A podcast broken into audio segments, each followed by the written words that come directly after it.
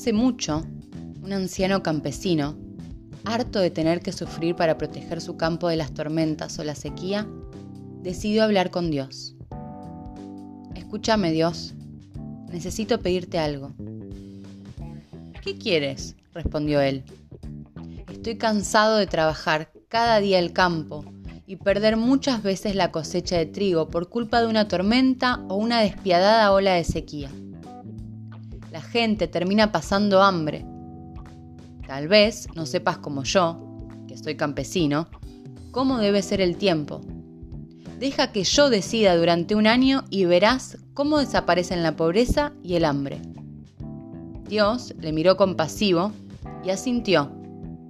De acuerdo, acepto el reto. Tú me dirás durante un año cómo quieres que sea el tiempo. Y así fue. Durante un año entero, el campesino iba pidiendo sol o lluvia, según lo deseaba. Y todo fue muy tranquilo. Apenas tuvo que trabajar y en primavera, justo un año después, fue a hablar con Dios. El trigo había crecido mucho, más que ningún otro año, y el campesino estaba orgulloso. ¿Ves cómo tenía razón? dijo el anciano. El trigo está tan alto que tendremos alimento para varios años. Ya veo, respondió Dios. Cierto, ha crecido mucho, pero ¿te has asegurado de que los granos sean buenos? El campesino tomó entonces un grano de trigo y lo abrió. Estaba vacío. ¿Cómo es posible? preguntó alarmado el campesino. Sin obstáculos es imposible crecer. Sin desafíos, sin tormentas, truenos o granizo, el trigo no se fortalece. Le pusimos todo tan fácil que el trigo creció sin alma vacío. El campesino entonces lo entendió todo.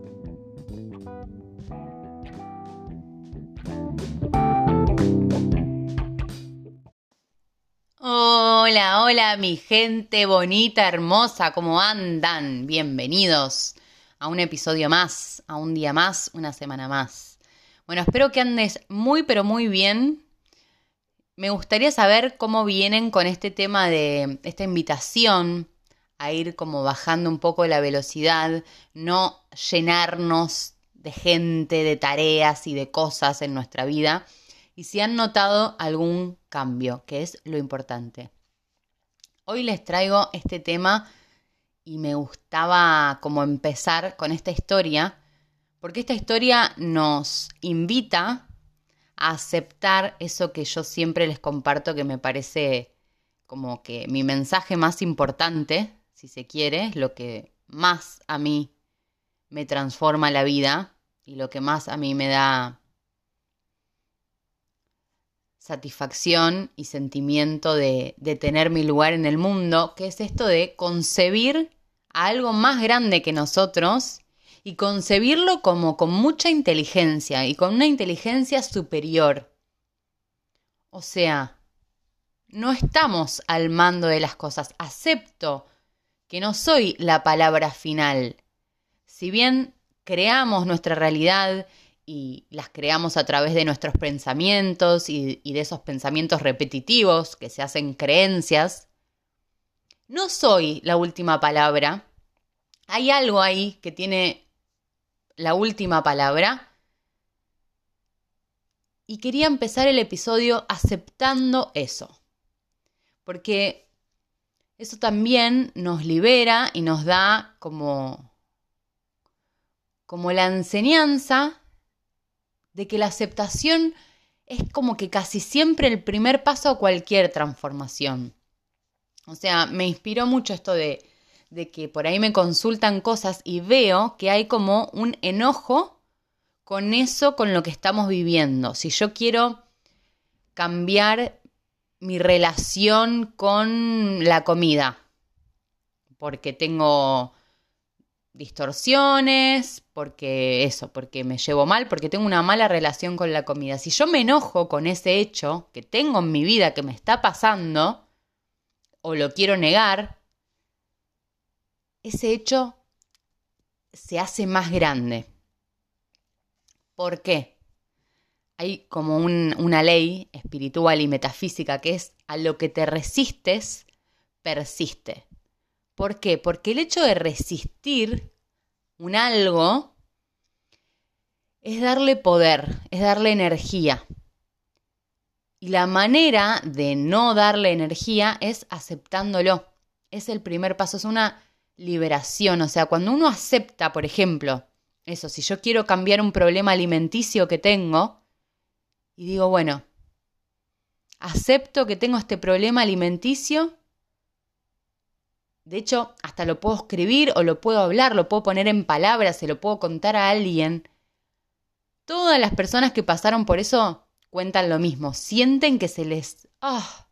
sale una mochila, un peso enorme de encima. ¿Por qué? Porque es darle lugar, es darle amor, es visibilizarlo. Es decir, acá lo tengo.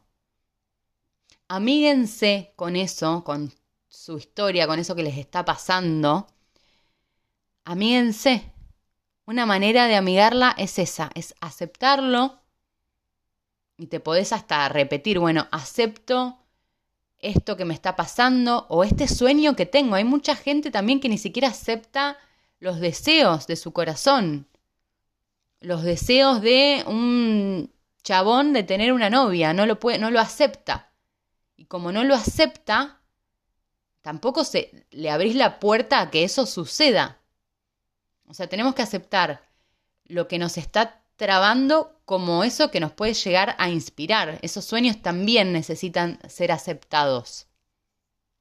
Vieron que esto tiene que ver mucho con el validar lo que nos está pasando, pero vieron que si ustedes están como discutiendo con una persona y, cuando le das, cuando la escuchás realmente a la otra persona, aunque no estés de acuerdo, pero decís, ah, ok, te entiendo, esto te está haciendo sentir mal, al otro le estás haciendo un, un amor, le estás dando mucha buena energía y la otra persona se abre más. Y de hecho, quizás no lleguen nunca a estar de acuerdo o a creer lo mismo, pero el, el, simple hecho de aceptar a la otra persona, los sentimientos de la otra persona o lo que le pasa a su necesidad, eso ya nos hace sentir bien, porque nos estamos validando, estamos validando el hecho que nos está pasando, estamos validando el sueño que tenemos, estamos validando a la otra persona.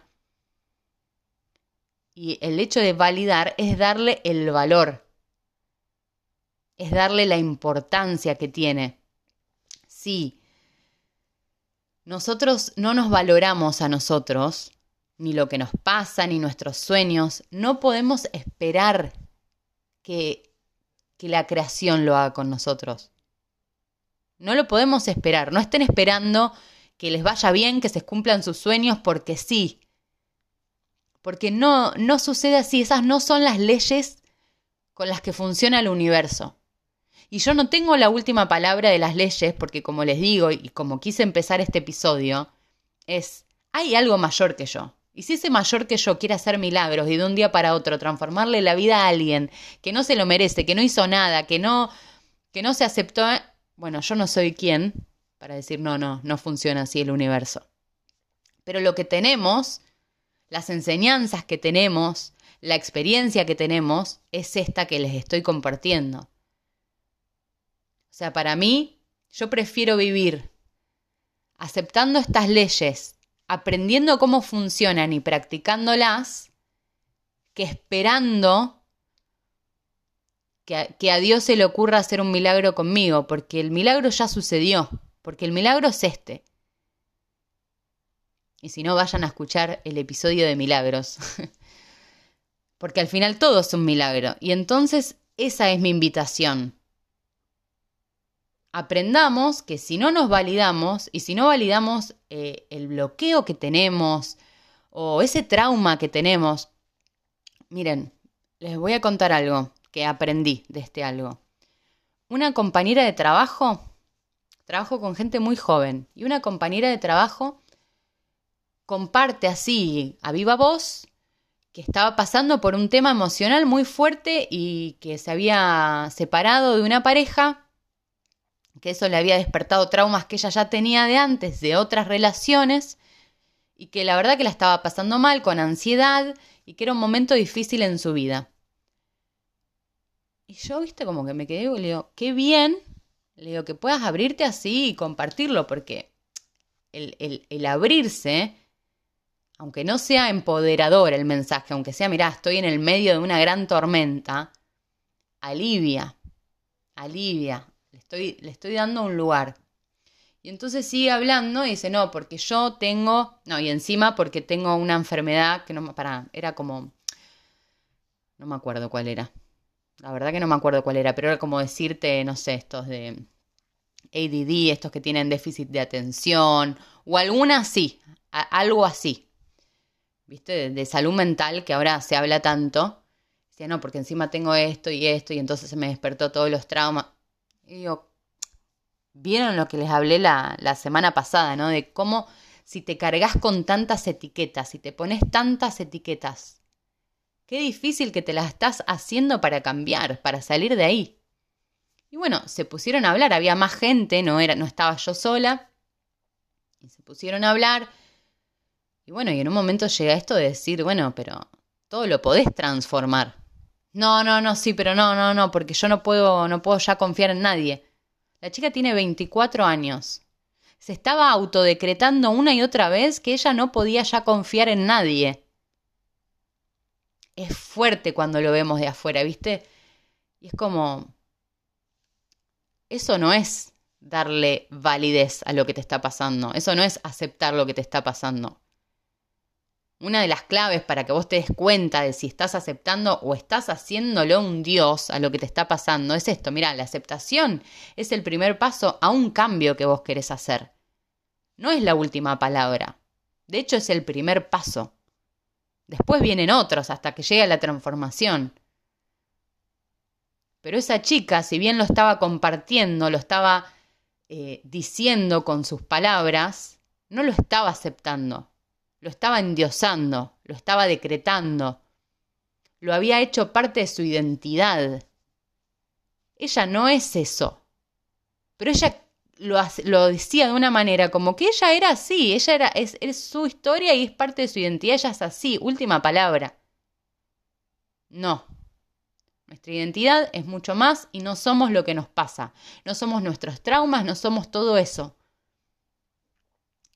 Así que bueno, eh, es, ir viendo esas conversaciones que vamos teniendo con nosotros.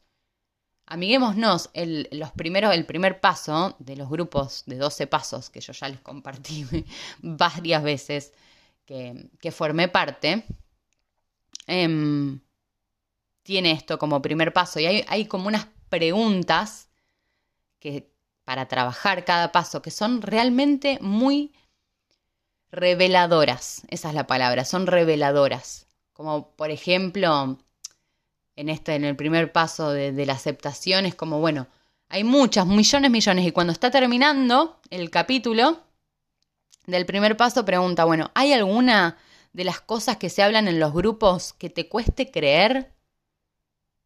Y vos por ahí te das cuenta que, que sí, sí, me cuesta creer que yo pueda llegar a tener una pareja, podría decir esta chica, como estaba, ¿no? Porque decía tanto que no podía confiar en nadie que a ella le cuesta creer eso, y ahí te das cuenta tus limitaciones. Y pensaba en la importancia de las preguntas que nos hacemos. Hay veces que la mente, por creerse inteligente, y nuestro, nuestra personalidad, ¿no? Porque vivimos ahí en ese mundo loco mental, por creerse inteligente, nos hacemos preguntas o les hacemos preguntas a los demás que son callejones sin salida, que no son liberadoras. Y también es una manera de prestar atención, ¿me estoy haciendo las preguntas correctas? Porque acuérdense que nosotros no estamos solos en este mundo. Somos muchos y por algo somos muchos.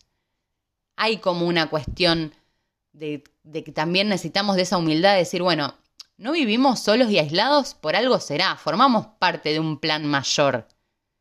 Y claramente nos, tenemos que tender la mano. Esta pregunta que yo le estoy haciendo a la persona, ¿le está haciendo bien? Nosotros podemos hacernos esas preguntas también. De hecho, para mí nos las debemos hacer. O sea, no podemos aceptar las cosas porque sí. Nosotros tenemos la opción de elegir qué aceptar y qué no. Qué creer y qué no. Nosotros podemos estar al lado de un círculo de gente que diga cosas muy inteligentes y nosotros no aceptarlas porque no nos hace bien. Porque nosotros tenemos que elegir qué creer y qué no. Así que es una reflexión. Si tus preguntas, tus reflexiones, tu filosofar de la vida no lleva a ningún lado, no ayuda a nadie y no estamos construyendo nada, queda en, en un simple filosofar que quizás te hace sentir inteligente, pero no estás aportando. Y quizás no te estés aportando a vos. Esto yo lo comparto porque a mí me pasó mucho de estar como si yo puedo filosofar, hacer esta pregunta y cuestiono esto y cuestiono lo otro, pero ¿y? es mucho más lindo cuando empezás a formar un sistema de creencias alrededor tuyo que lleva, te llevan a algún lugar y que pueden llevar a otros a algún lugar. Si no, es una simple cháchara. Así que también quería tocar este tema de, de que todos podemos elegir qué creer, qué nos hace bien creer. ¿Cuáles son las preguntas correctas para hacernos? O para hacerle a otro. No perdamos nuestro tiempo, nuestros días. Em, si yo te digo, por ejemplo, que eso que tenés, ese trauma que tenés, o ese trabajo que no te gusta, o esa pareja que, que no encontrás, o esa pareja con la que te llevas mal y no te gusta, y, o eso que no podés dejar. Si yo te digo que, que no pasa nada, que es parte del camino, que está ahí para que vos la aceptes, pidas ayuda y modifiques más adelante esa situación, pero que tu presente está bien como está,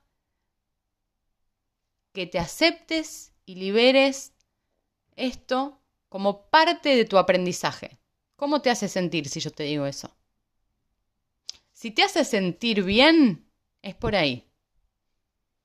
ayudémonos y hagámonos, eh, hagamos que nos sintamos bien. Tenemos el poder para hacerlo. Vos sabés que el otro día pensaba, porque pienso mucho en esto que, hablo, ¿no? O sea, no por nada hago este podcast. Como que me, gusta mucho mi camino de vida y, y pensaba en, en cómo esto de, que a un montón de personas les cuesta como, como aceptar a Dios en, la vida. Y para mí, Dios, como nos creó, nos aceptó a todos, nos acepta a todos, no es que nos aceptó, nos acepta a todos.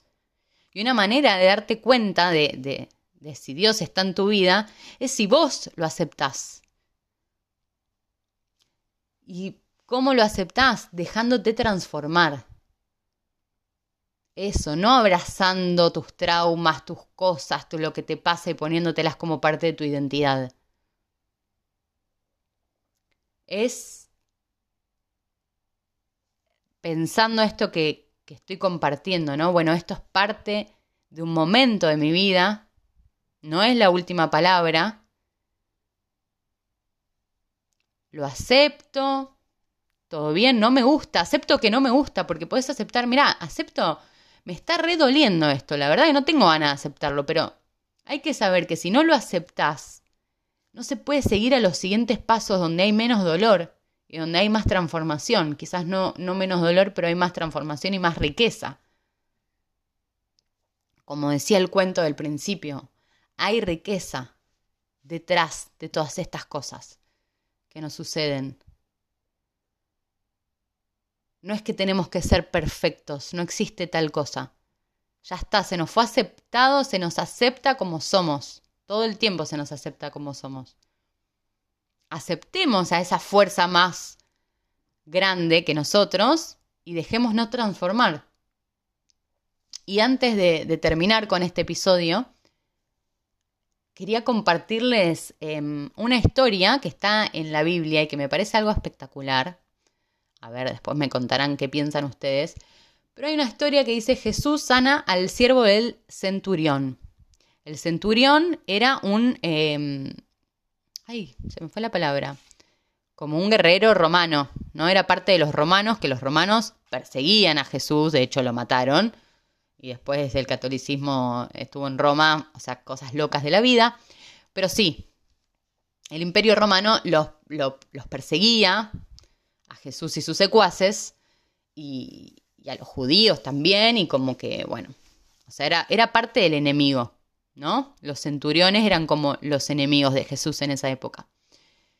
Y Jesús sana al siervo, a la persona que trabajaba para el centurión o el esclavo, como quieras decirle, y la historia dice lo siguiente. Cuando Jesús terminó todas sus palabras al pueblo que le oía, se fue a Capernaum. Y el siervo del de cierto centurión, a quien éste apreciaba mucho, estaba enfermo y a punto de morir.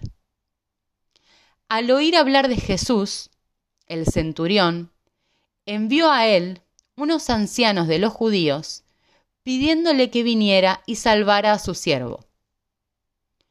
Cuando ellos llegaron a Jesús, le rogaron con insistencia, diciendo, El centurión es digno de que le concedas esto, porque él ama a nuestro pueblo y fue él quien nos edificó la sinagoga. Jesús iba con ellos, pero cuando ya no estaba lejos de la casa, el centurión envió a unos amigos diciéndole, Señor, no te molestes más, porque no soy digno de que entres bajo mi techo. Por eso ni siquiera me consideré digno de ir a ti. Tan solo di la palabra, y mi siervo será sanado. Pues yo también soy hombre puesto bajo autoridad, y tengo soldados bajo mis órdenes. Y digo a este, ve y va, y a otro, ven y viene, y a mi siervo, haz esto y lo hace. Al oír esto, Jesús se maravilló de él, y volviéndose dijo a la multitud que le seguía, Os digo que ni aun en Israel he hallado una fe tan grande. Y cuando los que habían sido enviados regresaron a la casa, encontraron sano al siervo. Terminó. ¿Qué es lo que me apasiona de esto? Muchas cosas. Y, y siento que va muy bien. A ver, como les dije, el centurión era el enemigo de Jesús. Uno de los enemigos, a ver, Jesús no, no era que lo sentía como enemigo, pero bueno, lo perseguían y lo terminaron matando.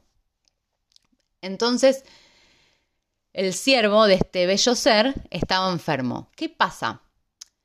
El centurión cuando se entera que estaba Jesús cerca, dice, che, quiero que, que cure a mi siervo que lo quiero mucho. Y entonces manda a quién? A unos ancianos judíos. Los judíos eran como Jesús. O sea, era, era parte del pueblo de Jesús. Y los judíos le dicen a Jesús, che, acá el centurión que sí, todo bien con que sea parte del enemigo, pero este centurión es diferente. Porque dice, el centurión es digno de que le concedas esto, porque él ama a nuestro pueblo. O sea, le está diciendo, che, es un centurión distinto, o sea, nos ama y nos hizo una, una sinagoga. O sea, rarísimo en ese, en ese momento que un romano acepte hacer una sinagoga. Pero este lo había hecho, entonces los, estos judíos querían que lo ayudara. O sea, este es bueno, ayúdalo, ayúdalo.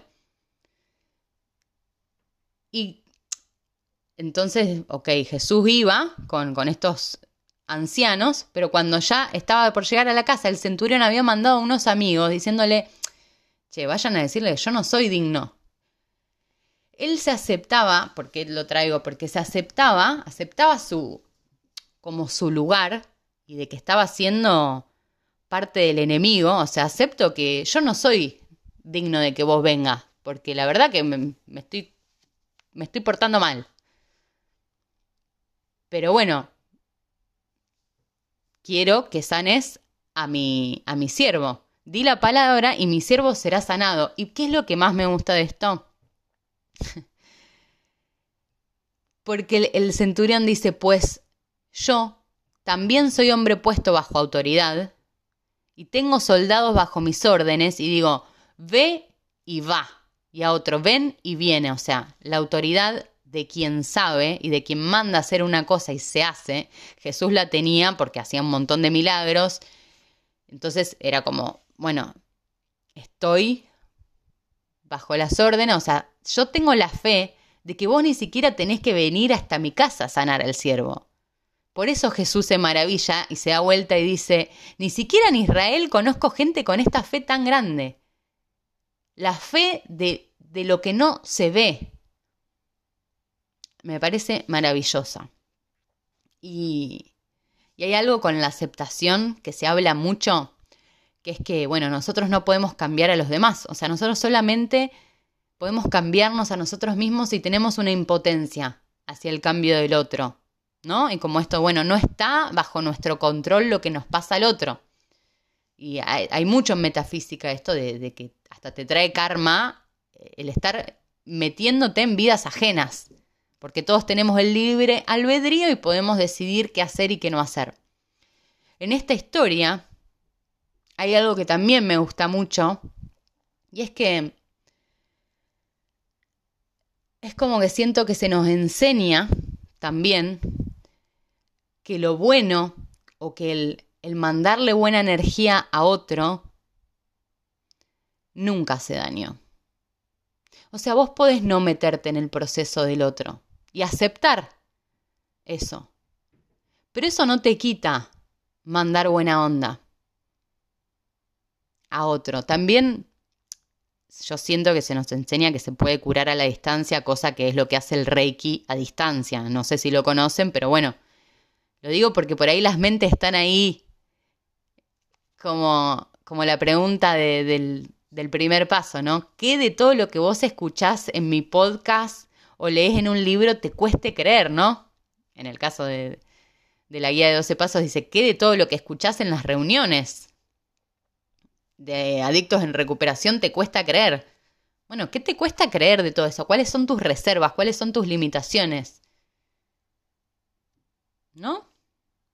Me parece interesante hacerse esas preguntas. Así que, sí, si bien no podemos tener control sobre los procesos ajenos, creo que, mm, que mandar amor a distancia no le puede hacer mal a nadie.